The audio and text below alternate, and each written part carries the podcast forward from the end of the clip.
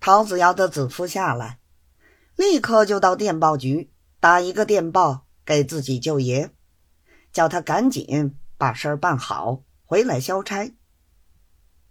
又打了一个电报给王道台，面子上总算托他费心。其实这里头已经照应他舅爷不少。王道台出洋经费回民署院，另外由山东拨会，以安王道台之心，便不至于与他舅爷为难。其实王道台只要自己出洋经费有了开销，看同银面上落得做好人。就是陶子尧真国有大不了的事儿，他早已帮着替他遮满了。话分两头，且说王道台在上海站房里，正为这讨不到钱，心生气恼。这日饭后，又要打发周老爷去瞧。周老爷道：“一个高升站的门槛儿都被我们踏穿了，只是见不着他的面儿。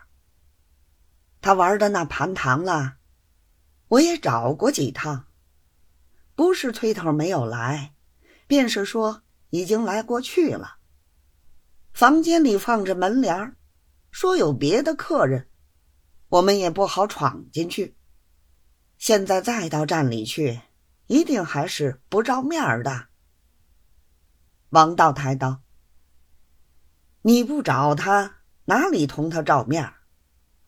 你去同他说，他再照这模样。”我可要动真公事了。周老爷被王道台逼不过，只好换了衣裳去找。刚刚跨出房门，只见电报局送到电报一封，上写着是山东打给王道台的。他便跟了进来，瞧这电报上说的什么话。王道台拆开看时，原来就是陶子尧子夫发来的，上面写的是：“上海长发站王道台，陶翠所办机器，望代商洋人，可退即退，不能退即购。不敷之款及出洋经费另电汇，至洋行另索四万。”望与搓磨勿赔，势必促陶翠速押机器回省，起垫付。下面还注着陶子尧子夫的名字。王道台看到电汇出洋经费一句话，便说：“我们的钱也不必去问陶子尧去讨了，他的事情有他子夫帮忙。”不要说四万，就是十万八万也没有不成功的。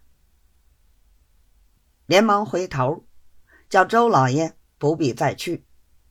又说，既然是他令子账的电报，应得去通知他一声。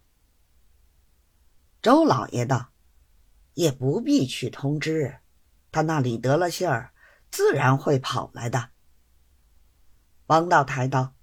你说的不错，等着他来也好。当下无言而罢。